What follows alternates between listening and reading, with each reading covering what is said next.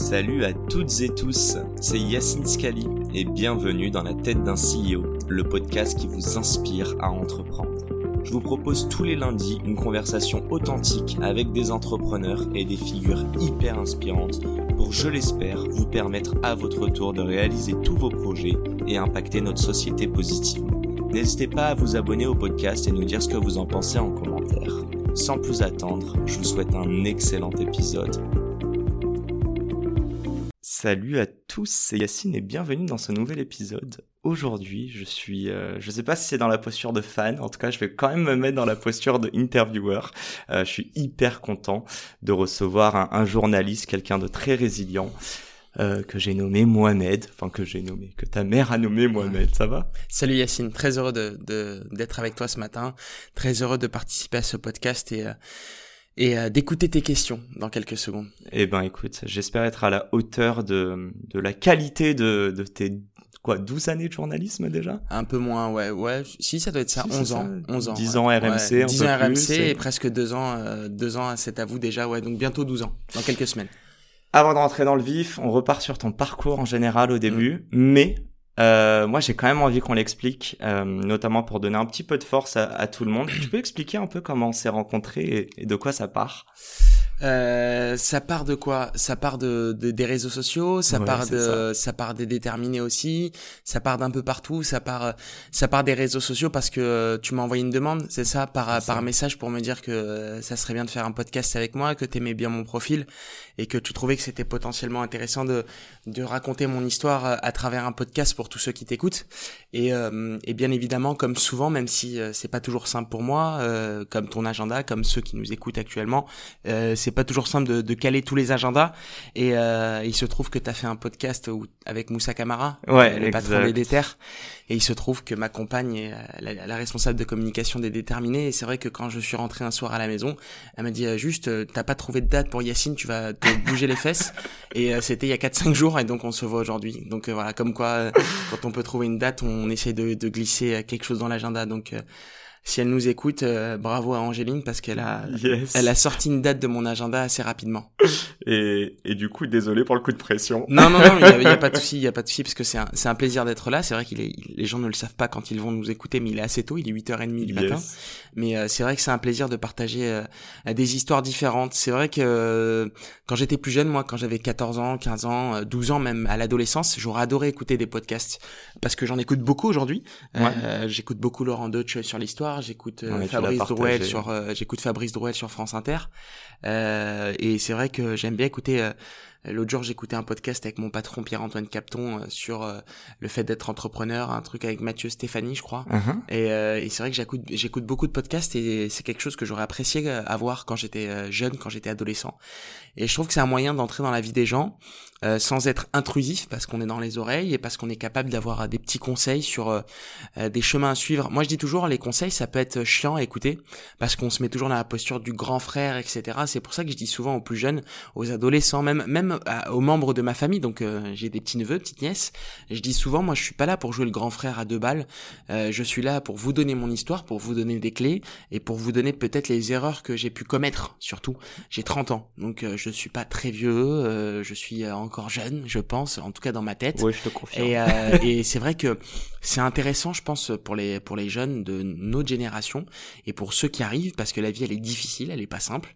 Même si je ne sais pas quelle est la population euh, qui écoute ton podcast, je pense qu'ils sont quand même un peu plus âgés. Moi, je que- pense que c'est des, ouais, des gens qui sont à l'aube de se lancer ou qui se lancent Voilà, et qui voient les premiers obstacles, Et même, quoi. même si à, dix- à- je sais pas, s'il y a des gens qui ont 18 ans, 19 ans qui écoutent ton podcast, c'est, c'est toujours intéressant d'avoir des gens qui ont ouvert le chemin. Je dis pas que c'est mon cas, mais qui ont, au moins ont pu commettre des erreurs et pour essayer de ne pas commettre les mêmes erreurs que d'autres ont, ont pu faire. Donc il y a, il y a une assez grosse euh, dans, dans ce que tu me dis. Je sais pas si c'est du give back, mais en tout cas retransmettre, c'est des choses que, qui t'animent. Et j'imagine c'est aussi ça le métier de journaliste, Alors, bien sûr. indirectement. Non, même directement. Euh, un journaliste, il est là pour euh, retransmettre une information, la relayer, euh, pas forcément toujours la commenter, mais en tout cas la, la retransmettre ou la relayer de manière la plus juste possible. Mhm. C'est ce qu'on appelle l'objectivité. Alors je crois pas toujours en l'objectivité. Euh, une grande phrase d'un homme célèbre qui s'appelait Jean-Jacques Servan-Schreiber, qui a été un très grand journaliste créateur euh, de l'Express, euh, qui disait en gros euh, l'objectivité, ça n'existe pas. Il faut se rapprocher le plus de l'objectivité. C'est-à-dire qu'il y a toujours une forme de subjectivité par notre vie familiale, par par euh, par euh, notre vie professionnelle, par les épreuves du, du, du de l'histoire, de notre histoire, de notre parcours. donc le journaliste, il essaie toujours de, je pense sincèrement, de se rapprocher le plus possible de l'objectivité. Ensuite, quand tu parles de give back, c'est quelque chose qui me tient à cœur. et ça y est, t'as vu, il y a de la batterie. Donc euh, tu pourras laisser ton ordinateur ah charger tranquillement euh, pour tout notre échange. mais euh, mais en gros, ce qui est intéressant, c'est d'avoir euh, euh, give back, je sais pas, mais sans aucune forme d'arrogance ou, sans, aucune forme de donneur de leçons. Peut-être des, des petites clés pour pour comprendre que voilà, ça c'est bien, ça c'est plus compliqué. Là, il y a un chemin à suivre que tu peux avoir, que tu peux prendre, pardon. Et, donc ça c'est intéressant. Et, et, quand on parle de, de give back, oui, ça me tient à cœur, oui, ça me touche parce que euh, je le redis, euh, c'est des choses que j'aurais aimé avoir plus jeune. C'est des choses euh, sur lesquelles j'ai peut-être commis des erreurs et peut-être que si j'avais eu un, un, grand frère professionnel à l'époque, peut-être que je n'aurais pas commis ces erreurs-là. J'embraye. Tu peux nous parler un petit peu de tes, bah, de tes débuts dans le journalisme, des études, il me semble, que tu as mmh. faites.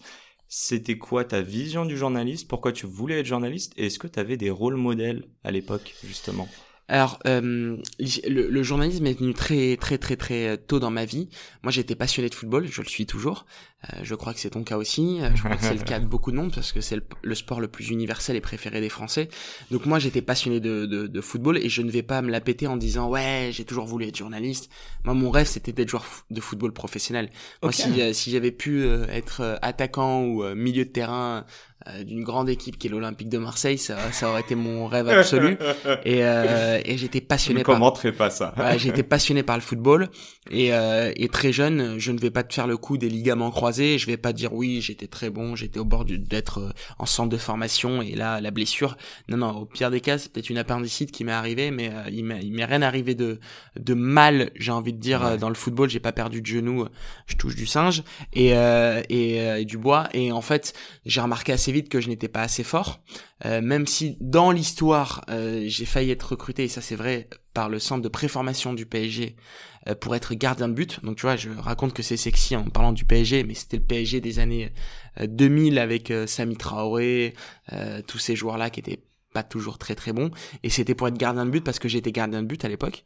Donc tu vois c'est pas très sexy. Mais tu nous as parlé de, de, milieu de terrain attaquant quoi. ouais parce que j'aurais rêvé être milieu de terrain attaquant mais j'étais gardien. Donc euh, tu vois tu peux pas mentir euh, j'étais bon euh, au poste de gardien. J'étais pas assez bon au poste de milieu de terrain attaquant.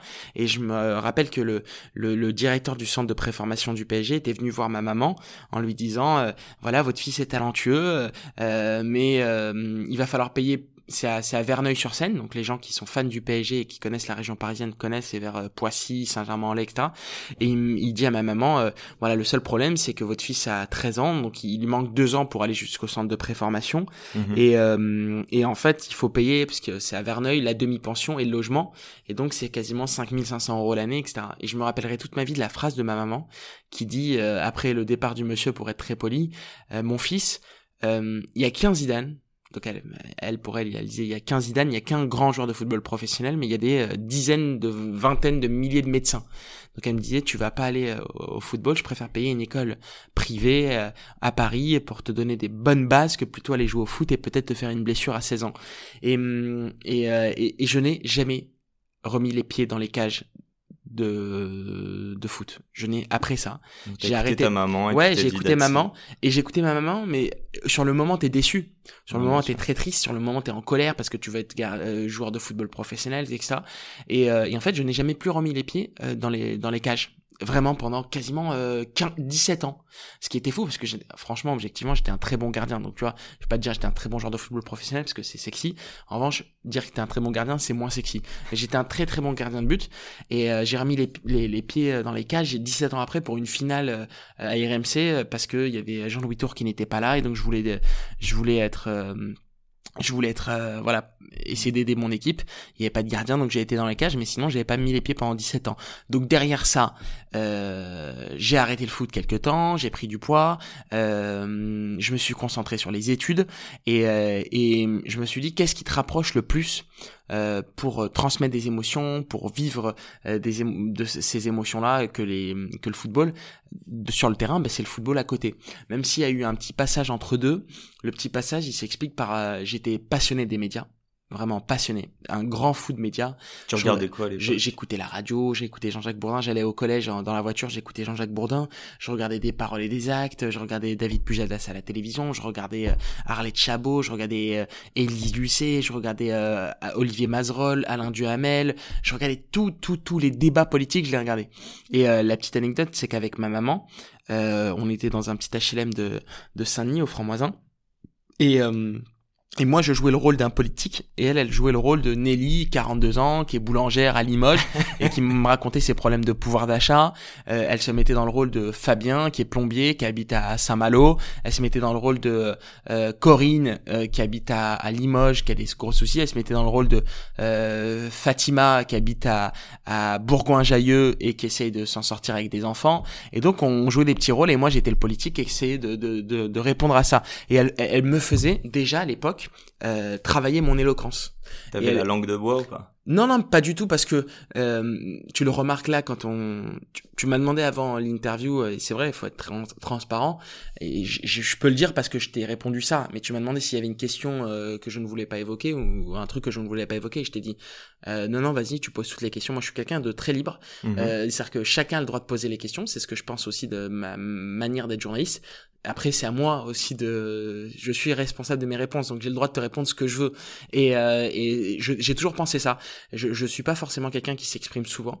Même dans les médias l'autre jour j'ai accordé une interview il y avait la, la, la première phrase c'était il a la parole facile malgré le fait que sa parole soit rare et c'est vrai que je, je suis pas forcément quelqu'un qui s'exprime beaucoup mais quand je m'exprime je considère qu'il faut être euh, direct et sincère et qu'il faut, parler. ouais faut jouer le jeu parce que sinon on le fait pas. Et donc euh, après ça euh, je regardais les gens à la télévision et ils avaient tout à l'époque, tous ces consultants, journalistes, analystes, éditorialistes politiques, 60 ans, 65 ans. Je me disais, mais j'ai 16 ans, 15 ans, je peux pas prendre leur place, c'est pas possible, ils ont 60 ans, etc. Et je me dis, mais ils seront encore là dans 20 ans. Et donc je me suis dit, il y aura une passerelle. Alors j'ai jamais aimé cette phrase euh, quand un joueur signait à l'OM ou au PSG des années sans les Qataris, il disait, ouais, pour moi c'est euh, c'est une passerelle pour aller rejoindre la Première Ligue, etc. Mhm. Le journalisme de sport, parce que je déteste l'expression journaliste sportif, le journalisme de sport, je n'ai jamais considéré que c'était une passerelle, j'ai considéré que je pouvais avoir plusieurs passions, et donc j'ai commencé par le journalisme de sport, parce que je voyais à la télévision des euh, Grégoire Margoton, Thierry Gilardi, euh, David Berger, des gens, David, euh, son âme, des gens qui avaient 35 ans, 38, 40, 30 ans. Je voyais pas de personnes qui avaient 60 ans euh, et qui étaient déjà en poste. Et donc je me suis dit, bah, je vais commencer par là, je vais réussir, je vais y arriver, et après on verra ce qui se passe dans la vie. Et c'est marrant parce que ça s'est exactement passé comme ça. Euh, les gens, quand je leur raconte, ils me disent mais non, arrête. Et, je leur donne une preuve, c'est que mon livre est sorti en novembre 2021. Je l'ai écrit un an à l'avance, euh, quasiment 8-9 mois à l'avance. Et je disais que je pensais que j'allais bientôt arrêter le journalisme de sport, que j'allais bientôt arrêter le journalisme dans le football pour me concentrer sur l'actualité, sur la politique. Et, je disais ça. Et en fait, je, n'étais absolument pas en négociation avec France Télévisions à l'époque. Et le livre était allé sortir en novembre et l'été euh, précédent, j'ai négocié mon départ d'RMC, je suis parti à France Télévisions, j'ai arrêté le football et le livre est sorti en novembre et plein de gens m'ont dit mais t'imagines si t'étais resté à RMC Enfin, ça aurait été bizarre de lire ça, etc. Et j'aurais dit oui, mais bon, c'est ce que je pensais, donc je l'ai dit. Et euh, on a dû changer au tout dernier moment la quatrième de couverture du livre et euh, quelques petits passages du livre en, en, changeant mon histoire, en disant voilà, je suis parti d'RMC et je l'avais prédit, je l'avais écrit et ça s'est réalisé. Et ils t'ont fait un, excuse-moi, mais un putain d'hommage quand même à RMC. Ouais. moi, je me souviens sur tous les réseaux, c'était. Euh, c'était le, je vais pas dire le numéro 10, quoi, mais un membre de la famille qui part. On, on va revenir là-dessus. Mais du, coup, si je comprends bien, euh, pas de plan de carrière. Non. Une, un seul objectif, un peu suivre ta passion. Euh, T'as pas été joueur de foot, du coup tu t'es dit, je vais aller interviewer les gens qui sont footballeurs et autres sports d'ailleurs. Ouais. Il me semble que tu as signé ton premier CDI à 19 ans. Ouais, c'est vrai je fais mes recherches. Raconte-nous un petit peu, parce que je pense que tu as fait des stages avant, on n'arrive pas par hasard. Tu parles aussi, si tu veux en parler, je mm. sais pas, mais tu parlais aussi dans d'autres médias, euh, du fait que tu es rentré dans des... Dans et un autre média. un seul. J'en ai parlé qu'une fois. Euh, en tout cas, ah ok. Ouais. Ou je sais plus si t'es en antenne alors dans ce cas-là chez RMC, mais en tu tout vas cas... Parler, tu vas parler de, de quoi? Du racisme? Exact. Ouais. euh, alors pour pour sur l'histoire d'RMC, euh, tout de suite tout de suite j'ai compris quand j'avais 15-16 ans que j'ai eu la chance d'avoir une mère qui était euh, qui est euh, exceptionnelle et qui est formidable et qui euh, qui était gérante dans la restauration avenue de Versailles donc en face de la maison de la radio qui est euh, le centre névralgique de la radio française avec France Info, France Inter, RFI, France Bleu etc. Et tous les midis c'était une brasserie. Euh, tous les midis, je voyais tout le monde arriver. Toutes les plus grandes personnalités de la radio, des grands journalistes. Je voyais le patron de Radio France à l'époque, Jean Lucas, qui écrivait des, des, livres formidables sur l'histoire américaine, euh, venir. Et je discutais avec lui. Je croisais Bernard Tapie parce que son fils avait une boîte de production collée au restaurant. Et c'est vrai que l'OM. euh, et c'est vrai que voilà l'OM, l'histoire, Bernard Tapie, euh, je, je, je, mangeais à côté de lui. Quand je lui racontais ces, ces anecdotes quelques années plus tard, il s'en souvenait un petit peu. Il voyait le gamin, mais il avait plus trop de souvenirs. Mhm. Euh, Jean Lucas. Les gens de la matinale de, Radio France et je les écoutais parler, je les écoutais Guy Carlier, je les écoutais raconter Nagui, je les écoutais raconter leurs histoires de radio et c'est vrai que ça m'a passionné. J'ai été faire un premier stage à Radio France Internationale, je crois que j'avais euh, mes 14 ans, 15 ans euh, et donc je suis rentré là-bas. Ensuite euh, j'ai été en stage à l'équipe parce que j'ai harcelé euh, plusieurs journalistes et euh, j'allais te demander comment ouais, j'ai harcelé sur les, les médias par mail parce qu'à l'époque il n'y avait pas les réseaux sociaux. enfin quand on dit ça on dit c'était il y a 16 ans il n'y avait pas l'explosion des réseaux sociaux comme aujourd'hui. Donc j'ai harcelé des gens de, de l'équipe. Je me rappelle avoir été avec Vincent Duluc qui est la grande plume de l'équipe en stage de troisième avec avec son fils. Et et ensuite j'ai fait une école de journalisme non reconnue par la profession parce que j'ai eu mon bac ES. Euh, ça pourrait être intéressant de l'évoquer dans le podcast, mais euh, j'ai fait un bac ES à Saint-Thomas-d'Aquin en face de Sciences Po.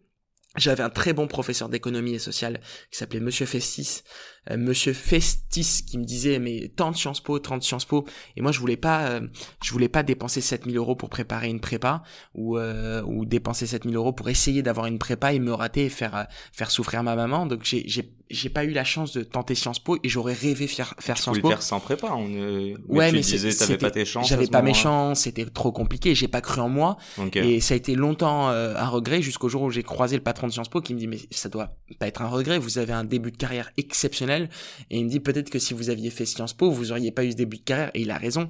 Et, euh, et ensuite euh, donc j'avais le choix entre une école de journalisme non reconnue par la profession et aller dans une université trois ans de plus faire une licence et après tenter une école de journalisme reconnue. Et je me suis dit mais je peux pas passer trois ans de plus sur euh, sur les bancs d'une fac. Je me mhm. connais j'aime la vie, j'aime mes copains, je vais aller en soirée avec eux. Je, je bon vivant. Ouais, je, je, suis plutôt bon vivant, mais après je suis très bon à l'école, etc. Mais je me suis dit mais c'est pas possible. En plus je vais encore apprendre. J'ai passé 18 ans à apprendre. Je vais encore me mettre 3 ans sur une euh, sur un banc d'une école. Et en plus de ça, les, les universités, j'ai pas un bon souvenir de gens qui m'en parlent. Et donc j'ai tenté une école non reconnue que j'ai vraiment appréciée parce que certes c'était pas oppressant au niveau des cours, euh, mais il y avait la, le côté responsabilisation. C'est-à-dire que tu veux avoir ça, tu veux, tu veux faire ça, bah, tu peux aller prendre une caméra, tu peux prendre un agra. Un agra, c'est pour enregistrer. Euh, c'est un peu une moins bonne installation que ce que tu as là, mais c'est une boîte pour... Euh, L'ancêtre. Voilà, une boîte pour euh, faire des interviews. Et c'est comme ça que tout a démarré. Et j'ai enchaîné les stages. Je suis allé à France Télévisions. Euh, et après, il y a des petites histoires comme ça qui montrent ma, ma détermination. C'est un mot qui revient souvent euh, dans mon entourage, mais aussi dans ma vie personnelle et professionnelle, parce que l'exemple, c'est que je travaillais euh, chez McDo à, la porte de Paris, à la pleine Stade de France. Quand je gagnais un petit peu d'argent ou quand ma mère me donnait de l'argent pour faire pour de l'argent de côté, bah, j'allais au, au Stade Vélodrome à Marseille J'allais à l'aller en deuxième classe. Le retour, je prenais toujours le, le vol de le train de samedi 21h, samedi 20h45, parce que je savais que c'était le train dans lequel les joueurs de l'Olympique de Marseille revenaient pour aller à Paris en, en boîte de nuit. Donc le, le, samedi soir, j'allais voir le match à 17h, il finissait à 19h. Les joueurs partaient très vite, ils se douchaient à peine et prenaient le train de 20h45. J'étais en première et moi je faisais des allers-retours. Je faisais style que j'allais acheter des bouteilles d'eau ou euh, des boissons et, en fait je passais, j'attendais, je regardais à gauche, à droite s'il y avait des joueurs pour garder leur avoir leur contact, discuter avec eux et avoir commencé à se créer un réseau. Parce que c'est vrai qu'il y a une chose que j'ai tout de suite compris, euh, et j'ai pas, je vais pas me la péter, j'ai pas lu les livres Power ou des trucs comme ça, c'est que j'ai tout de suite compris que, alors après on a, on a utilisé ce mot networking, Mhm. mais moi à l'époque c'était juste me dire, mais un carnet d'adresses, quoi. Et, euh, et j'étais vraiment impressionné par un livre qui s'appelait Belle Amie de Maupassant, où Georges Duroy, qui était un petit, euh, un petit mec de province, pour résumer pour ceux qui nous écoutent et qui connaissent pas, venait à Paris, euh, dans le Paris du 19e euh, euh, et euh, il passait euh, d'un petit euh, mec de province à un grand journaliste d'un média parisien à l'époque. Je l'ai résumé cette histoire en mode 2022, hein, mais l'histoire elle elle est passionnante, allez la lire. Et je me voyais un peu comme ça, comme un mec qui fallait qu'il crée son réseau. Et je rencontrais plein de joueurs qui me donnaient leur contact ou leur numéro ou un numéro d'un agent. Et c'est comme ça que j'ai commencé à me créer un réseau. Et ensuite, j'ai rencontré un jour David Berger dans le train, quasiment à la 21h, je crois aussi, parce qu'il rentrait vite à Paris, ou peut-être le lendemain, à 15h, j'ai peut-être dormi dans un Ibis à Marseille. Et euh, j'ai attendu qu'on passe Aix-en-Provence pour qu'il ne descende pas, Marseille-Aix, parce que l'arrêt est obligatoire quasiment. Et, euh, et dès qu'on a passé Aix, je me suis mis à côté de lui, les portes sont fermées, et je lui dis « Bonjour David Berger, c'est simple, il nous reste 3h04 ensemble de TGV, soit à la fin des 3h04, vous appelez la police et vous portez plainte parce que je vous oppresse, soit j'ai un stage à, à, à Canal+. Et à la fin des 3h04, j'ai eu un stage à Canal+, que j'ai fait Tu lui 6 dis mois après. pendant trois heures. Pendant 3 heures, je lui ai parlé de foot, de la vie, des médias, et on a, je, je pense qu'il a apprécié cet échange, on est resté en contact encore aujourd'hui, euh, 12 ans, 13 ans après. Et, euh, et j'ai obtenu un stage à Canal+, j'ai continué mon école de journalisme, J'allais tous les dim- tous les jours. Euh, faut pas que ça fasse très long les gens pour les réponses pour les podcasts, même si on aime bien les formats longs parce que ça peut saouler les gens. Mais bon là, ça, il y a du rythme. Mais euh, en 2010, je vais à la, la Coupe du Monde à la Adidas Store des Champs Élysées. J'étais fan de l'after, fan de Daniel Riolo, de Gilbert Bribois. Mhm. J'allais tous les soirs à l'after au, à l'Adidas Store des Champs et j'allais dans l'équipe de Daniel Riolo à minuit pour faire le quiz. On, on gagnait tout le temps. On battait toutes les équipes et à la fin, le producteur Jérôme Thomas, qui est devenu un pote, m'a dit euh, juste Mohamed, on va plus vous mettre avec euh, Daniel parce que vous êtes trop fort et euh, il y a un problème avec Daniel, c'est que vous gagnez tout et les gens pensent qu'on va tricher, qu'on triche. Et donc, euh, je, je déménage à l'époque pour me rapprocher de mon école de journalisme. Je prends un tout petit appartement dans le 16e arrondissement pour me rapprocher euh, du 16e euh, et pour quitter Saint-Denis pour aller euh, vers mon école. Et je suis en train un jour de faire mes courses. Je te jure que c'est vrai, j'ai du PQ dans les mains. euh, voilà, pour être direct et transparent. J'ai du sopalin, du lait, euh, des yaourts. Et je passe devant une boulangerie pour rentrer chez moi dans ma rue et je croise Daniel. On s'était quitté à minuit, il était 9h du matin ou 8h30. Qui te reconnaît du coup? Non, c'est moi qui, bah, je le reconnais, je lui dis, ah, Daniel, vous allez bien? Et je me rappelle lui dire juste ça, je suis un, je suis un débile. Je lui dis, ah, ça va, Daniel, je m'arrête même pas. Il dit, mais vous êtes qui? Et là, il me dit, mais attends, je, je, je te connais. Et je bah, c'est moi, je te, on, depuis grâce trois à moi jours, que tu gagnes les quiz. depuis trois jours, on joue ensemble au quiz. Il me dit, ah, mais, mais attends, mais c'est quoi cette histoire? T'habites où? Je lui dis, bah, j'habite juste là. Il me dit, mais c'est incroyable, j'habite là. Et il habitait en face de chez moi. Et, euh, et de cette rencontre-là, euh, il m'a, il m'a aidé à avoir euh, un stage. Parce que les gens, ils parlent de piston dans la vie, etc. Quand on te donne un coup de main, oui, c'est vrai qu'il m'a donné un coup de main. Et en fait, euh, après, j'ai eu quatre rendez-vous avec RMC. Quatre rendez-vous et j'ai eu huit mois d'attente. C'est pas ça un piston dans ce cas. Non, un piston, c'est quand quelqu'un te prend un dossier, il dit, bah, tu viens demain. Et, voilà. euh, et t'es embauché et- et franchement, sans presque pas d'entretien quoi. franchement, chacun fait ce qu'il veut et la vie, elle offre des trajectoires différentes. C'est vrai que c'est moins moins facile, mais vu ce que j'ai fait à côté, ça m'a fait rire parce que j'ai passé huit mois à attendre, huit mois à relancer Laurent Lopez qui était secrétaire général de la rédaction et qui est devenu directeur général de la rédaction derrière. J'ai passé huit mois à attendre et euh, et en fait euh, ensuite j'ai eu ce stage. Je suis rentré à RMC. J'ai passé un an à RMC et euh, et RMC euh, en novembre 2021 novembre 2021, euh, j'ai une proposition d'un média extérieur. J'étais en CDD et RMC, je leur dis voilà, j'ai cette proposition, je veux rester, mais j'ai une proposition de CDI. J'avais à peine fini ma deuxième année d'école de journalisme et ils m'ont dit pas de souci. euh, Attends, c'était pas en 2021 du coup? 2001 pardon euh, Ouais. 2011 pardon excuse-moi 2011 excuse-moi 2011 euh, c'était en 2011 donc RMC me propose en 2011 en novembre 2011 Ouais. euh, septembre 2011 j'ai une proposition septembre 2011 les gens pourront réfléchir. Il y a un média qui se crée à l'époque et je reçois une une proposition et un intérêt très prononcé. Je le dis à RMC RMC me dit hop hop hop. Mais l'histoire là aussi elle est pas simple parce que RMC au départ me dit euh, ouais et ils veulent recruter un mec qui dit non. Ils veulent recruter un deuxième mec qui dit non. Ils veulent recruter un Euh, troisième mec quoi le poste? pour être euh, journaliste football. Et euh, À l'antenne. euh, non, à l'époque, euh, avoir des informations, faire des interviews, travailler sur le web, etc.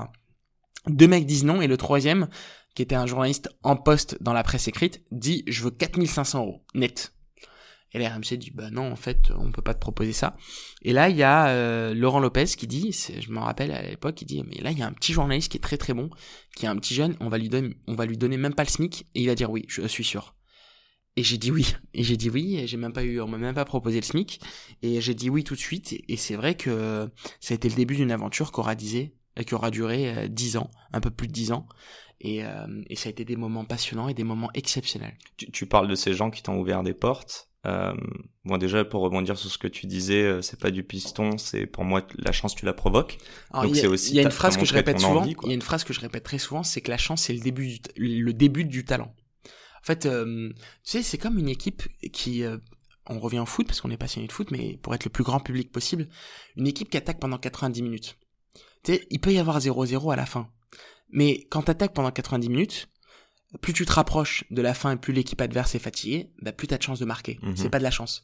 Si pendant les 15 dernières minutes d'un match, tu accules la défense adverse et que tu marques sur un poteau rentrant, les gens disent oh la chance mais non c'est pas de la chance c'est que tu l'as provoqué et, euh, et c'est de la détermination et il y a un truc qui me résume beaucoup c'est ma détermination il y a encore quelqu'un qui m'a dit il y a quelques jours euh, sur un truc que je voulais avoir non mais attends quand tu passes pas par la porte tu passes par la fenêtre et quand tu passes pas par la fenêtre tu passes par la meurtrière moi je fais tout tout mon possible pour obtenir ce que je veux non pas que c'est de l'arrogance non pas que c'est de la grande assurance c'est plutôt une forme d'exigence envers moi-même de me dire euh, dans la vie, il vaut mieux avoir des regrets que des remords. Ou l'inverse. Je crois que c'est ça l'expression. Euh, ouais, c'est ou, dans la vie, il vaut mieux avoir des remords que des regrets. Il faudra vérifier comme quoi je, me, me la pète pas.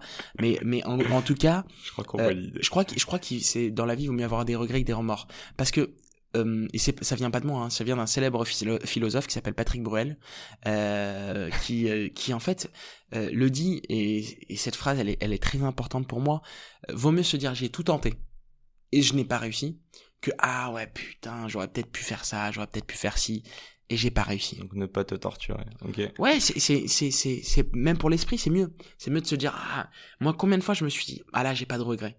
Et, et je me dis, c'est pas grave, je passe à autre chose. Je suis triste une soirée et je passe à autre chose le lendemain. En revanche, quand je me dis, putain, mais j'aurais dû faire ça, mais j'aurais dû passer par là, j'aurais dû faire mieux, etc. Ça, ça m'est arrivé encore à cet avou il y a six mois. Mhm. Euh, J'étais quasiment en finale pour avoir une interview du président Volodymyr Zelensky. Finalement, euh, l'Ukraine et les, les, responsables ukrainiens ont choisi BFM parce que ah, j'avais un appel d'offres entre guillemets. Non, c'est pas un appel d'offres, c'est pas un appel d'offres, c'est que en gros, euh, si tu veux, les médias, on est on est tous focus pour avoir des des interviews, des invités, et ensuite les responsables en face qu'on a choisissent en fonction du timing, euh, du moment qu'il leur qu'il les convient, qu'il leur convient, euh, du média qui leur propose une une plus belle exposition, plus de confiance. Il y a plein de, de, facteurs qui entrent en jeu. Il y a pas, c'est pas un appel d'offres comme dans les entreprises. Et finalement, BFM était passé par une personne que j'avais mis un peu de côté pendant le, le dernier mois de négociation avec l'Ukraine, et, euh, et finalement ils l'ont eu. Et moi je me suis dit mais mais pourquoi j'ai mis cette personne de côté parce que je pensais que cette personne était plus facile euh, euh allait plus m'aider. Et en gros j'aurais dû avoir les deux personnes de front. J'aurais dû euh, pousser avec ces deux personnes là et j'avais mis de côté une personne qui a favorisé l'entretien à BFM et c'est pas grave c'est la vie ça nous force ça nous ça nous forge et ça nous pousse à apprendre plein de choses. Tu donc c'est tu parles beaucoup de gens j'ai l'impression. Tu parles beaucoup de toi on a beaucoup parlé de détermination. Euh, d'ailleurs juste une petite question est-ce que tu t'as douté par moment? T'avais jamais syndrome d'imposteur d'aller parler à des joueurs de foot euh, presque en survette encore dans le dans le TGV Alors, tu, tu remarqueras que euh, dans la vie tout, tout court, je parle assez peu de moi. Euh, hormis un peu Instagram, etc. On connaît pas ma vie privée. On a mis 30 ans à savoir ce qui m'est arrivé plus jeune. Mhm. Moi, j'aime bien. Je, je, préfère parler des autres. Voilà. Je préfère parler des gens qui sont créatifs, des gens qui sont. Euh, je le pense que je le suis un petit peu, mais des gens qui sont inspirants et euh, et, et, et c'est pour moi vraiment important. Mais mais je doute tous les jours.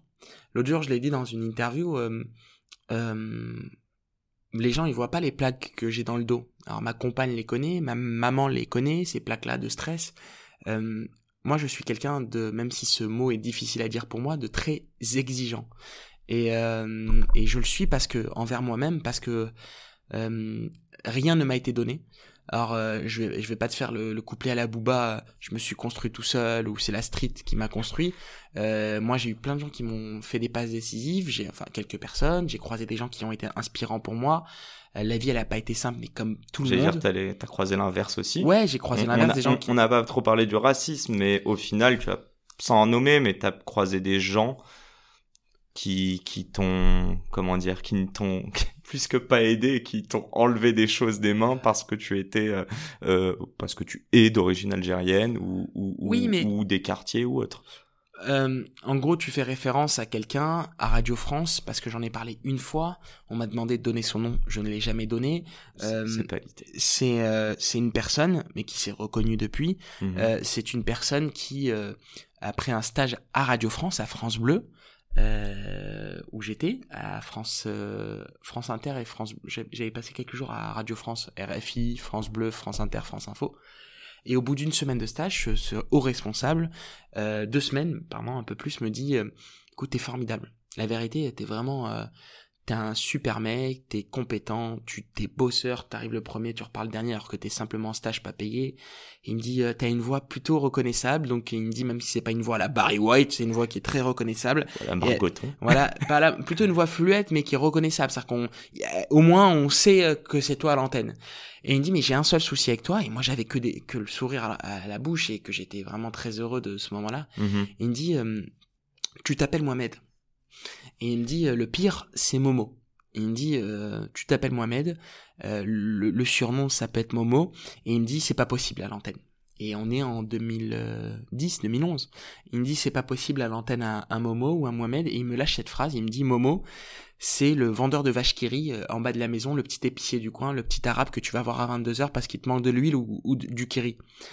Et quand il me dit ça, sur le moment, je me dis, est-ce que je réagis comme le mec de quartier, le jeune qui s'énerve, qui s'offusque, même si j'aurais pas dit ça à l'époque, euh, qui l'insulte ou qui lui parle mal, ou est-ce que je sors et je donne tout pour m'arracher et pour lui montrer que euh, je serai à l'antenne en m'appelant Mohamed et en ne changeant pas de prénom, même si dix ans après, euh, je n'allais pas forcément penser qu'un candidat à l'élection présidentielle allait faire cette proposition. Je... On Euh, avait tous la ref là tout de voilà. suite. Euh, et euh, je me suis dit, je me suis dit, Mohamed, enfin Mita, parce que mon surnom perso c'est Mita, je me suis dit, Mita, dans moins d'un an, tu seras à l'antenne. Et dix mois après, été à l'antenne sur RMC pour faire un papier sur un truc qui, ne me passionnait absolument pas. Sur euh, Yao Ming, un basketteur. J'ai fait un petit papier de 3 minutes, Basketteur 2 minutes sur ouais. qui a arrêté sa carrière ou qui euh, établissait un record du monde. Et j'ai envoyé un texto, je crois, ou je lui ai envoyé un petit texto avec la pige, avec le moment de l'antenne. Et je lui dis, voilà, c'est le vendeur de vaches Kiri qui est à l'antenne, sur RMC. Et pour moi, c'est la plus belle des réponses qu'on peut offrir dans la vie. C'est que on se bat. Euh, je, dis un truc souvent, et les gens, euh, mon nom Tony rigueur. Pour moi, il est plus difficile de s'appeler Axel et d'habiter à 30 km de Bourgoin-Jallieu ou de Noyon en Picardie, parce que c'est euh, un département qui me tient à cœur personnellement, ou d'aller à 30 km de Saint-Malo ou 45 km d'Annonay et de s'appeler Axel que de s'appeler Mohamed et d'habiter Saint-Denis. Alors quand je dis ça, les gens qui m'écoutent disent ouais, notamment les, les gens qui vi- viennent de mes de, des quartiers comme moi, disent mais attends, tu sais ce qu'on endure, etc. Je l'ai vécu, je sais ce que c'est. Mais on, on a la capacité d'être à deux stations de métro ou deux stations d'RER de Paris et Mhm. de se battre. Moi, ce que je dis souvent, c'est qu'on doit. Moi, le quartier m'a enrichi. Je déteste le ton victimaire de dire on n'y arrive pas, c'est pas fait pour nous, euh, on est mis de côté. Ça arrive, bien évidemment que des gens vivent des horreurs. Je ne suis pas là pour le nier. Quand une personne s'appelle Mohamed ou euh, Fatoumata ou euh, Moussa ou euh, Sissoko ou euh, Kadiatou et qu'elle galère dix fois et qu'elle doit changer de prénom pour avoir un appartement, pour avoir une place dans un restaurant, Mhm. pour avoir un bed à Saint-Tropez ou à Ramatuelle, bien évidemment que c'est scandaleux. Mais Encore arrivé cet été. et c'est encore arrivé cet été, bien évidemment. Mais pour nos petits frères et nos petites sœurs, j'ai des petits neveux et petites nièces qui ont 10 ans, 12 ans. euh, c'est important de leur donner plus de force et de leur dire n'ayez pas ce ton victimaire, victimaire, construisez, battez-vous, euh, essayez de tout donner, n'ayez pas de regrets. Et quand on part avec plus de force et un bagage de motivation plus important et de rage et de détermination, Mhm. d'esprit déter, ben on peut y arriver encore plus. Et donc euh, ce monsieur-là, je l'ai jamais recroisé et je lui ai dit ben voilà Mohamed est à l'antenne. J'ai croisé le racisme. Euh, je l'ai pas croisé dans ma chair, euh, c'est-à-dire que je l'ai pas. C'est-à-dire que là, quand j'ai dit ça, les gens m'ont dit mais si, c'est du racisme. J'ai dit mais pour moi, je t'en ai pas rendu compte sur le. Pour moi, c'était une forme de sur le moment, c'était une forme de conseil de, de mec un peu vieux de la France d'avant qui veut un peu jouer le, le, grand-père et me donner un conseil d'ami. Et c'est avec le recul que je me suis dit mais c'est extrêmement blessant. J'en ai presque pleuré. C'est extrêmement maladroit et violent. Mais ça m'a poussé à avoir la rage de vaincre pour tout donner. Super clair. Euh, juste, je te pose la mini question. Il y a de la vendetta dans ça. C'est des choses qui animent euh, ta détermination, ta rage de vouloir réussir. Euh... Alors vendetta c'est trop fort parce que vendetta c'est un contre la vie hein. Ouais, je veux dire pas contre des personnes en particulier. Mais une, revanche de la vie bien évidemment. Tu vois euh, quand euh, voilà j'ai une enfance pas simple, euh, difficile. j'ai une enfance compliquée mmh avec des bases de vie qui n'étaient pas bonnes. j'ai eu une maman exceptionnelle qui m'a donné beaucoup d'amour qui est pour moi une grande sœur euh, aussi. Une grande sœur qui a été exceptionnelle, qui m'a élevé, qui m'a montré, euh, qui m'a acheté des BD, qui m'a emmené au cinéma. Euh, on avait la, on avait la chance d'habiter en face du Gaumont à Saint-Denis au Franc-Moisin, donc elle m'a emmené au cinéma. Une, une sœur qui m'a emmené à, chez, à Disneyland. Tu as de bonnes infos. Une grande sœur qui m'a emmené à Disneyland. On était 7 ou 8 dans la voiture dans une Twingo pour aller à Disney. Une grande sœur qui m'a emmené sur Paris. Une grande sœur qui travaillait chez Pizza Hut pour pour ensuite moi me payer parfois des livres pour m'emmener au ciné j'ai eu la chance d'avoir une des un côté de ma famille qui était catastrophique, on va dire, mais un autre qui a été exceptionnel. Et, et de ça, ça a toujours nourri ma, ma détermination. Et tu parlais tout à l'heure du syndrome de l'imposteur. Mm-hmm. Plus le temps passe, moi je vis avec. Je vis avec encore aujourd'hui. Tu vois, euh, quand j'interviewe Lionel Messi euh, pour France Télévisions en arrivant à France Télévisions, et qu'un mois et demi après, deux mois après, j'interviewe Xavier Bertrand, et que six mois après, j'interviewe Marine Le Pen à 30 jours de l'élection présidentielle. 30 jours. Et que j'interviewe Marine Le Pen sur France 2, dans la soirée politique de France 2. Juste, l'enfant qui regardait ça, je suis rentré chez moi, j'avais presque les larmes aux yeux parce que on était à Saint-Denis pour l'enregistrement au studio du lundi, quasiment en face de chez ma maman. Euh, et je repense à toutes ces soirées avec ma mère, où je regardais les soirées politiques de France 2, où je me dis je serai à leur place un jour, je serai à leur place, et j'y suis. Et j'interviewe Marine Le Pen, et quand je te parle du syndrome dans l'imposteur, on vit avec, c'est parce qu'il y a des moyens de lui clouer le bec à ce syndrome de l'imposteur. C'est en travaillant, c'est en s'arrachant. Je faisais cet avou, je finissais à 21h30, 22h, je rentrais à la maison, ma compagne était à côté, elle me regardait, Angéline, elle me regardait travailler sur l'ordinateur, et je travaillais sur euh, euh, le rapport PISA parce que j'allais interviewer Marine Le Pen sur l'école. Et j'avais choisi ce thème-là pour l'interviewer. Et je travaillais sur le rapport PISA. J'appelais des gens à New York, à Washington, à Singapour, euh, à Londres. J'appelais des gens de la London Economic School. Je prenais toutes les informations. J'ai travaillé pendant une semaine jusqu'à 2 heures du matin. Mhm. Et quand je suis arrivé face à Marine Le Pen, j'étais avec toutes mes notes. J'étais très stressé au départ. Léa Salamé l'avait remarqué. Et j'arrive, je lui pose toutes mes questions et je la, à un moment, je la cornaque un peu sur un sujet où euh, son programme, et en plus j'étais le seul à ne pas avoir eu le programme qui était publié du Rassemblement national sur l'école, parce qu'elle n'avait pas voulu le sortir avant cette émission, elle attendait le lendemain, et l'un de ses directeurs de programme euh, sur l'école avait dit fini la, loi Macron là les, écoles prioritaires à 12 élèves euh, en élémentaire. On réforme ça c'est pas assez 12 élèves et en plus on l'a mis que pour les quartiers. On mettra dans toutes les campagnes et dans toutes les, les, les quartiers populaires 20 élèves et moi, j'avais dit à Marine Le Pen, Marine Le Pen, il est prouvé via tous les rapports que ça fait du bien, cette réforme-là, et que pour le PISA, pour le, le grand système de notation des, des, des de l'école dans le monde, euh, c'est 300 000 élèves qui vont mieux, qui savent mieux lire, mieux apprendre, mieux comprendre, mieux écouter et mieux compter. Et elle me dit, vous avez raison, monsieur Boissy, je ne changerai pas ça. Et Léa Salamé lui dit, mais attendez, euh, que vous démenter votre euh, directeur de programme. Elle dit oui, oui, euh, Monsieur Boiffier a raison. On, continue comme ça, on garde ça, et il y aura d'autres choses à changer. Je mettrai plus de maths, de français, mais elle m'avait donné raison. Et je me rappellerai toute ma vie. À la sortie, j'avais été voir ma maman, qui habitait en face. Je lui ai fait un bisou, et elle me dit mon fils, je sais pas comment le prendre. Est-ce que je dois être fier Marine Le Pen, elle a dit que t'avais raison, ou je dois pas être fier et, euh, et ça m'avait fait rire. Un commun avec Marine Le Pen. ça m'avait fait rire parce que parce que parce que euh, ma mère était heureuse de me voir et elle était fière de moi. Et pour revenir au syndrome de l'imposteur, en fait, on vit avec. Ma Mhm. conclusion, au bout de 30 ans, j'ai pas 50 ans, c'est-à-dire que je peux pas faire un bilan de ma vie. Moi, les gens me disent, souvent me disent, oh, votre vie est réussie. Mais non, arrêtez. Ma vie, elle est pas réussie. Elle est bien partie. Euh, grâce à Dieu, elle est bien partie. Elle est partie sur de bonnes voies. Mais, j'ai encore plein de choses à construire, Mhm. entrepreneuriales notamment, sans doute. Et, euh, et pour conclure sur le syndrome de l'imposteur, les gens qui l'ont, vous devez vivre avec. Parce que ça vous renforce dans votre exigence. Ça vous renforce à sortir le meilleur de vous-même. Ça vous renforce à en faire plus que les autres. Ça vous renforce à, hum, à tout donner. En clair, ça nous oblige. Ça nous oblige à nous dire que rien nous sera donné et que tout ce qu'on doit aller chercher, on doit l'arracher. Y aller même au bluff au bout d'un moment. Ouais. Il y a une, dans le, le film de Claude Lelouch, Itinéraire d'un enfant gâté, je le conseille, moi je le conseille à tous les jeunes. Ce film, c'est avec Belmondo et Richard Anconina.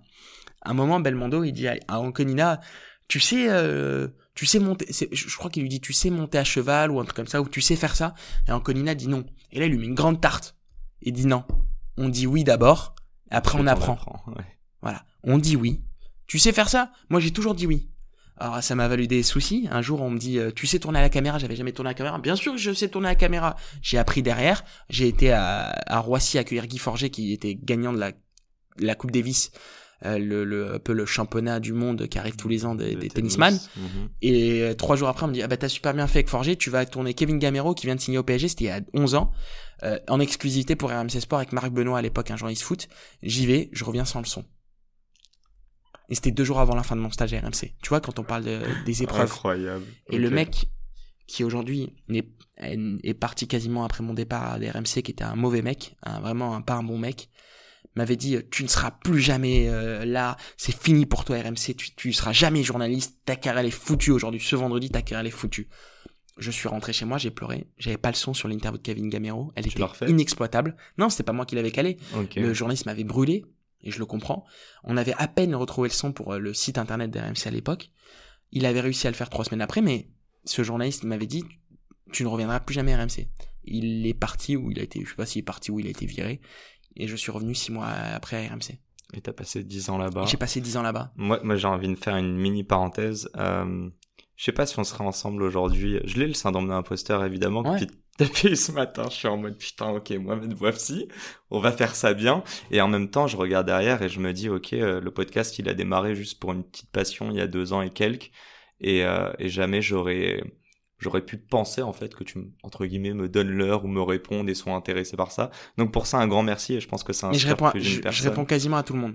C'est-à-dire que c'est pas facile. Tu réponds positivement. Voilà, je, rép- ouais, je réponds, po- je réponds à tout le monde, au moins que ça soit positif ou négatif. Mais les gens ne le Ça, comprennent pas cool, forcément ça. sur Insta, tu sais, quand contacte, euh, tu fais au mieux. Moi, j'essaie toujours de faire au mieux dans la vie. Bah, en tout cas, je t'en- remercie. D'ailleurs, on l'a pas dit, mais on est dans les, euh, les studios du coup de, de De cet Media. One, Yes. Euh, le temps file, ouais. mais je trouve que c'est une super bonne intro. C'est un peu ma dernière question. Euh, bon, je vais te quote, hein, mais t'as dit que tu voulais, euh, tu étais avide de nouveaux challenges. T'as quitté le monde du sport au bout de Mm. 10 ans et aujourd'hui, pour donner quelques noms, bah, tu nous as parlé de Marine Le Pen. Euh, t'es passé de Messi. euh, récemment, t'as eu Fianso, Cédric Jiménez. Euh, film incroyable, novembre, que, Mm. que j'invite à aller voir. T'as eu aussi euh, Malik Bentala de Jacques Ouais. Mimoun. Euh, et puis, t'as eu François Hollande. Mm. Et d'ailleurs, très bonne séquence Ouais. euh, sur, sur son imitation. Euh, ouais, qu'est-ce qui t'anime dans tout ça? Pourquoi la quête de challenge à, à, à, tes, à tes 30 ans, un peu avant, à l'eau? En fait, ce qui m'a intéressé, c'était de me challenger intellectuellement. En fait, il y a, euh, j'avais l'impression, et je, voulais, je ne voulais surtout pas manquer de respect au football. Mhm. Euh, moi, j'ai été, ce qui a plu les gens, je discute avec les gens quand je suis à l'aéroport, euh, les, les responsables de sécurité, je discute avec les taxis, je discute avec les VTC, parce que RMC, c'est la grande euh, radio des taxis et des VTC, des routiers. Et, euh, et les gens euh, aimaient ma passion, aimaient ma sincérité. Et j'ai toujours vu le foot comme une passion, j'avais pas l'impression d'aller au travail.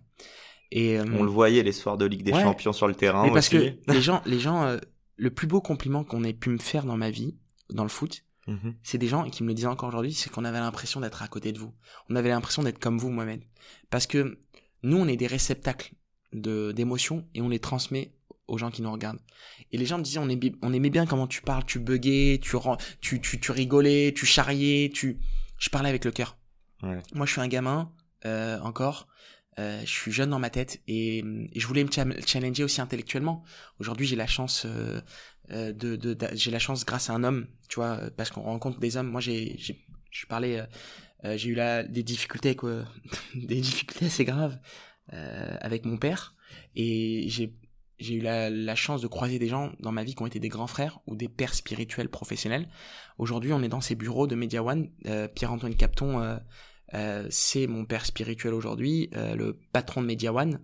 c'est l'un de mes grands frères, etc. Et il m'a dit quelque chose de très fort. Il m'a dit il faut partir du foot, c'est le bon moment pour que tu challenges aussi, pour que tu puisses nourrir des ambitions différentes, que tu puisses apprendre des choses différentes. Et moi, je suis en quête sache toujours, toujours, toujours, toujours, de nouvelles informations, de nouvelles connaissances, de me challenger.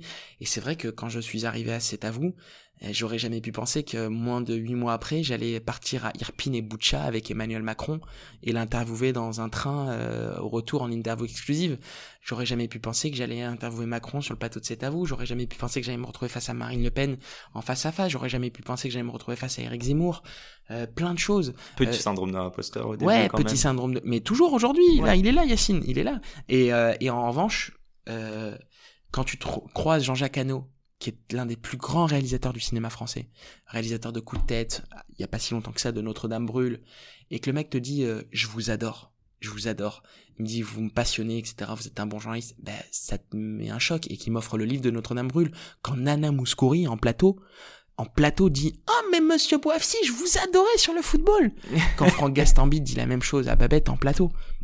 Voilà c'est que aujourd'hui moi j'ai toujours été quelqu'un qui est la culture la culture. J'ai eu la chance d'avoir une maman et une sœur qui ne rigolait pas avec les livres, qui rigolait pas avec les BD, qui rigolait pas avec les films, qui rigolait pas avec ça. Moi, le conseil que je donne aux autres, c'est faites lire vos enfants. Si ça part par les mangas, c'est pas grave. Et aujourd'hui, quand je reçois, tu vois, mon plus grand plaisir, c'est de recevoir plein de livres, de le week-end de recevoir des films à regarder, d'écouter des albums, d'aller au théâtre. Pas souvent, je vais pas souvent au théâtre, malheureusement, mais d'aller voir des films différents, d'aller voir Novembre deux fois avant qu'il ne sorte, de lire le nouveau livre de François Hollande, Bouleversement sur la guerre en Ukraine et le monde, de lire un livre sur la situation de la police, de lire un livre sur la situation des hôpitaux psychiatriques. Ça m'intéresse et je me challenge. Et je me challenge toujours. Alors ça va être une passe peut-être sur l'entrepreneuriat, mais j'essaie toujours de me dire quelle est la prochaine étape.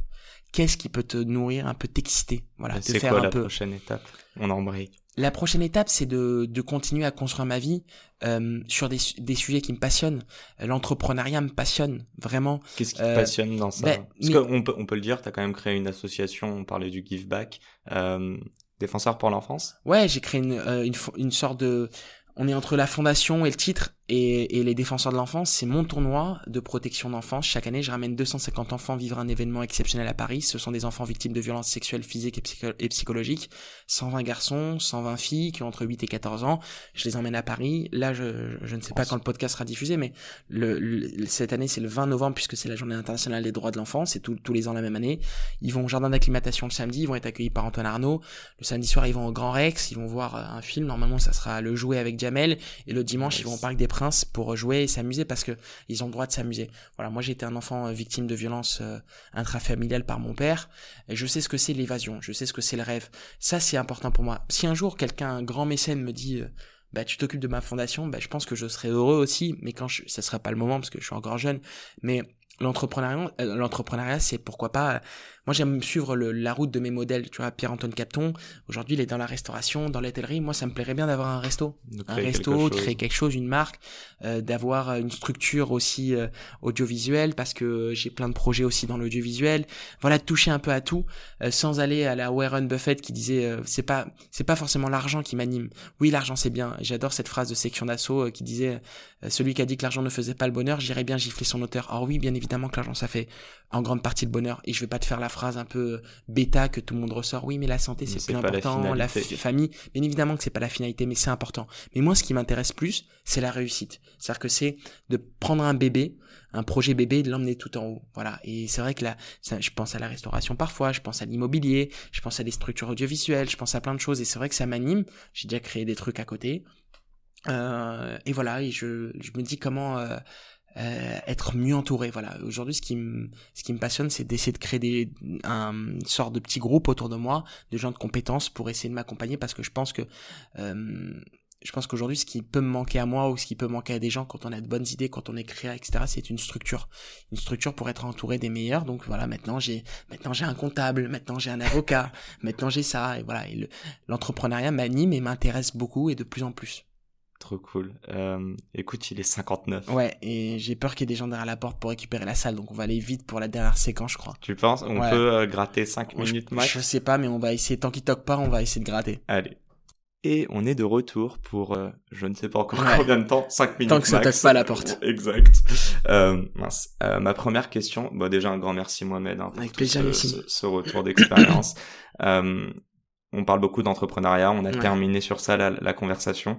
Euh, le mot entreprendre, euh, si tu, il te fait penser à quel mot ou quel groupe de mots pour toi?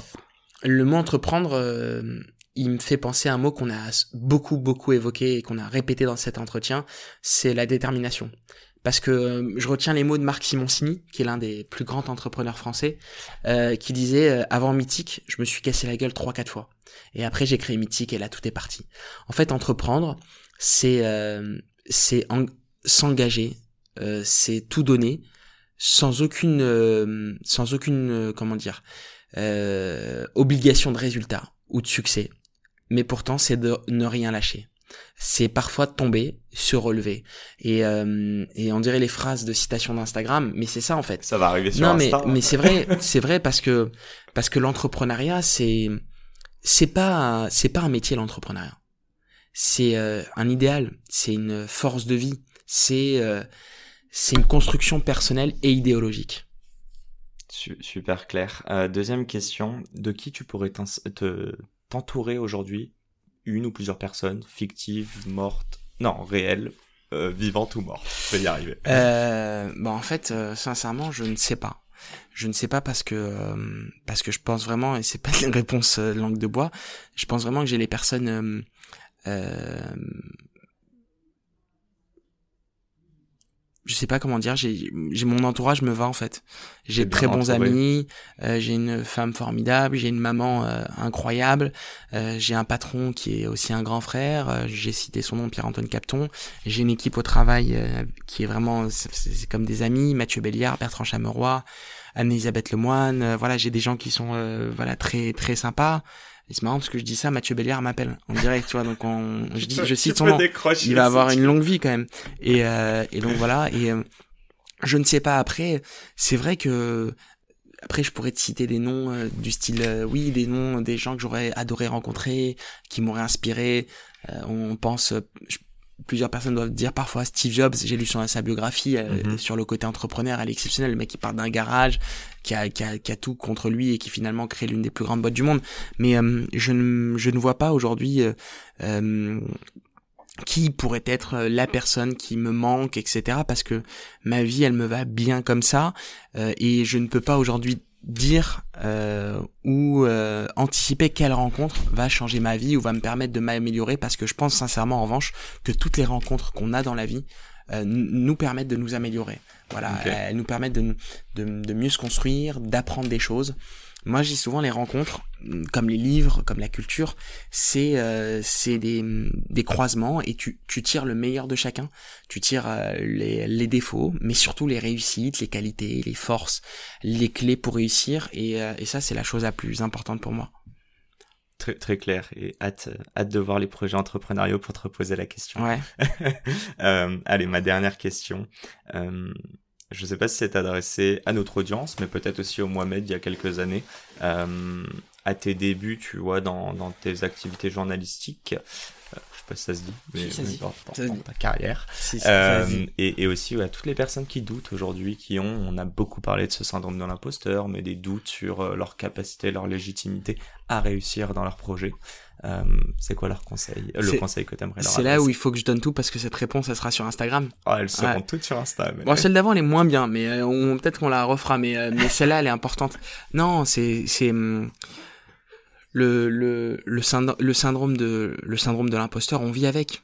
On vit avec. C'est euh, c'est quelque chose qui euh, nous oblige à, à, à, tout donner, nous oblige à être le meilleur de nous-mêmes. Euh, quand j'entends des gens me dire j'ai le syndrome de l'imposteur, je n'arrive pas à m'en débarrasser, etc., je leur dis c'est pas grave.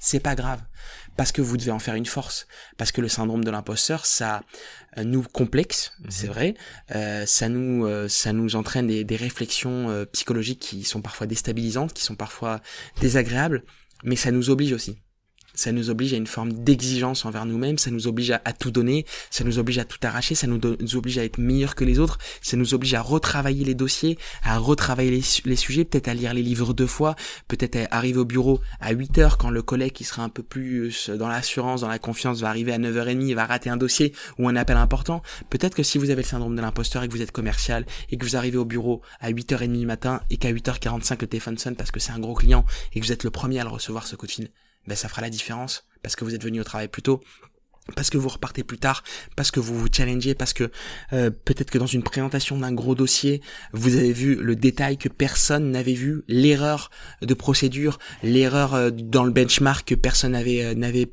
su regarder ou n'avait su découvrir ou décrypter. Voilà, le, syndrome de, de l'imposteur, c'est quelque chose qui nous pousse à être meilleur. Moi, je le dis aux gens, vivez avec, faites-en une force. Moi, je l'ai, j'ai 30 ans, je, je vis encore avec. Et quand je te dis syndrome de l'imposteur, j'en parlais dans ce podcast avec toi, Yacine. Mhm. C'est des tâches dans le dos, c'est du stress, c'est des moments où, par exemple, euh, j'en arrive à avoir un médecin qui me dit, mais il faut que je vous prescrive une, une clinique du sommeil, limite, parce qu'il faut que vous vous reposiez, etc. Mais c'est pas grave, parce que c'est, c'est quelque chose qui nous pousse à être déterminé. Voilà. Le, le, le syndrome de l'imposteur, pour moi, c'est le petit frère de la détermination. C'est pour ça que pour certains, je dirais même pas syndrome, parce que ça doit entraîner des failles chez certains, parce qu'ils ils l'envisagent comme une faiblesse. Moi, avec le temps, et je vais me mettre dans cette catégorie de personnes parce que pendant des années, je l'ai envisagé comme une faiblesse. Je l'ai vu comme une faiblesse. Je l'ai vu comme une faute, comme un défaut que j'avais. Et plus le temps passe, et plus je me dis, mais non, c'est ma force. C'est le fait que les gens nous voit à la télévision, ou parfois nous voit réussir dans une émission sur l'entrepreneuriat sur M6, ou nous voit peut-être euh, dire que mon projet a réussi. Mais finalement, il ne voit pas l'arrière, il ne voit pas l'échec, il ne voit pas les difficultés, il ne voit pas les doutes, il ne voit pas les déceptions, il ne voit pas euh, le moment où notre entourage euh, nous ramasse à la cuillère. Et je vais te lire juste un texto pour te parler de ça. C'est un texto, tu peux le vivre en direct, de ma maman, mhm. envoyé à 9h32 aujourd'hui. Je t'aime mon cœur, sois fort et crois toujours en toi. Voilà. C'est ça en fait, euh, tu vois, il est là, euh, il y a les cœurs avec ma maman, mais le texto est là. Et, c'est ça en fait. Parce que euh, on, peut ne pas croire en, en nous parfois, mais ce syndrome de l'imposteur nous pousse à nous dire, il faut que tu fasses plus que les autres. Fais plus que les autres. Donne-toi. N'aie pas de regrets n'aie pas de regrets surtout. Ne te dis pas que dans 20 ans, ah si j'avais fait ça, peut-être que j'aurais mieux réussi, ou peut-être que j'aurais fait différemment, ou peut-être que j'aurais gagné là. Tu as le syndrome de l'imposteur, vis avec, fais-en une force, bats-toi pour être le meilleur. Beau mot de la fin et j'ai envie de, saluer ta maman. Euh, et, la mienne en, en, même temps. Le paradis sous les, les pieds de nos parents. Toujours. Exactement. Euh, vu que je suis un gars gourmand, euh, je sais pas si je l'ai montré celle-ci, mais euh, c'est qui la personne à qui tu pourrais euh, m'introduire euh, pour passer à ta place dans mon podcast? Écoute, une personne aussi inspirante. Que écoute, je te conseille. bah, déjà, je sais que tu es en discussion avec Anne-Elisabeth, yes. qui qui est, est une Anne-Elisabeth Lemoine, qui est la présentatrice de cet avou, qui est une femme inspirante, euh, qui est une femme qui euh, euh est brillante, euh, qui arrive, moi j'ai beaucoup de respect pour elle parce que elle arrive à être la présentatrice du premier talk show de France chaque jour, avec plus d'un million cinq cent mille personnes qui la regardent, en cumulé quasiment 2 millions 5, 2 millions, 3 millions parfois. Et elle lit tous les livres, elle écoute tous les albums, elle regarde tous les films, elle regarde tout ce qui se passe, tous les docs. Et à côté de ça, elle a une vie de famille réussie. Et, euh, et ça, pour moi, c'est de l'inspiration. Après, euh, si tu parles dans l'univers professionnel, t'as d'autres personnes. Moi, je te conseille euh, de, d'envoyer un texto à Pierre-Antoine Capton, qui est mon patron, qui a, qui parle assez peu, mais qui est un mec brillantissime et qui est un mec exceptionnel. Et, euh, et qui est un mec qui, a, qui est parti de rien, lui aussi, de la Normandie, de sa Normandie natale, à être aujourd'hui quelqu'un d'inspirant pour nous tous. Après, je te conseille un, un dernier profil mais sans doute le meilleur. Je te conseille, il y a une femme qui est responsable de communication des déterminés, euh, qui euh, s'appelle Angéline, euh, Et, euh, et là aussi, quand on parle détermination d'être une femme, de, de partir de Picardie, d'arriver à Paris et de gérer au quotidien un Moussa Camara, c'est pas très simple. Mais euh, t'as déjà fait Moussa, donc j'allais, te citer Moussa, mais voilà. Et de se retrouver à la Maison Blanche. Ouais, c'est c'est beau euh, ce que fait euh, c'est beau ce que fait Moussa. Moussa dans un autre registre. Moussa ce que fait euh, Moussa dans un autre registre, c'est beaucoup de détermination. C'est quelqu'un de très inspirant et moi je ça fait plusieurs années qu'on est amis et je me nourris de son sa, sa résilience. C'est un mot que tout le monde met partout, mais voilà de toujours construire. Et ce qui quand on parle de give back, c'est la plus belle des réussites. Voilà, c'est réussir.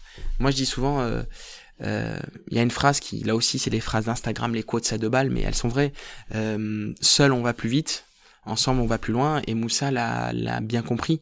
Et Moussa a compris que euh, c'était important de construire pour que dans quelques années, il puisse se retourner et dire c'est beau tout ce que j'ai construit et fondé.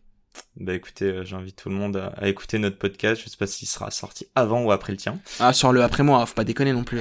Comme ça, ça lui fait une passe d'ici pour son podcast. Bon, un grand merci Mohamed. Merci à toi Yacine. T'as pris du plaisir J'ai pris du plaisir parce que voilà, je suis quelqu'un de bavard quand je parle assez peu, mais quand je parle, je parle euh, bah, tu t'es bien. Donné à fond et, et, euh, et on a passé. Euh, merci beaucoup pour ces une heure et quart et j'espère que tes auditeurs de ton podcast dans la tête d'un CEO voilà, auront pris du plaisir à, à m'écouter et, et, voilà et bravo pour ce que tu fais aussi parce que quand on parle de give back, c'est il faut pour faire du give back des gens qui nous permettent de parler, qui nous permettent de transmettre euh, notre parole. Et, euh, et c'est une forme de give back différent, parce que je pense que je, je veux pas dire de bêtises, mais peut-être que toi, les podcasts, ça, ça t'aurait inspiré aussi, mhm. et qu'aujourd'hui, t'aimerais en donner à d'autres qui nous écoutent. T'es un peu plus jeune que moi, je crois. Oh, pas de beaucoup, hein, deux ouais, ans. Voilà, deux ans. C'est la blague. Tu, parlais de Mathieu Stéphanie et c'est une des personnes qui m'a beaucoup inspiré. Après, je vais pas mentir, euh, c'est mon objectif. On en parlera plus tard, mais la personne qui m'inspire, c'est Mouloud Achour, moi, dans, dans la manière dont il conduit ses interviews. Mais je l'ai souvent dit, le podcast, c'est aussi pour, euh, pour inspirer les gens. J'ai eu la chance d'interviewer beaucoup de personnes, donc euh, j'espère j'espère pouvoir inspirer par mon micro les autres. Anyways, euh, un grand merci et puis je te souhaite. Ah, je déteste les expressions anglaises dans les, les, phrases euh, les phrases en français, c'est horrible. C'est ah, le moment où je vais cut. viens de commettre une, grosse faute, je déteste ça. Euh, ASAP, euh, anyway, tous ces mots là qu'on glisse dans les expressions. Je bosse au quotidien en anglais. bravo. Ma mère est prof d'anglais, je te l'ai dit en bah, plus. Bravo, c'est bien. Bravo, bravo elle. En tout cas, anyway. et on se revoit ASAP. Exact. Et good luck pour ce soir. Merci beaucoup. Pour, euh, pour And well done for your work. Thanks. Merci à toi Yacine, à bientôt. à très vite. Ciao. Et c'est la fin de cet épisode. Les amis, j'espère qu'il vous a plu. J'espère qu'il vous aura inspiré. Si cet épisode vous a plu, n'hésitez pas à nous soutenir en nous mettant 5 étoiles sur les plateformes, en vous abonnant évidemment et en nous laissant des commentaires. C'est très important et ça fait toujours plaisir. Hâte de vous retrouver la semaine prochaine. Ciao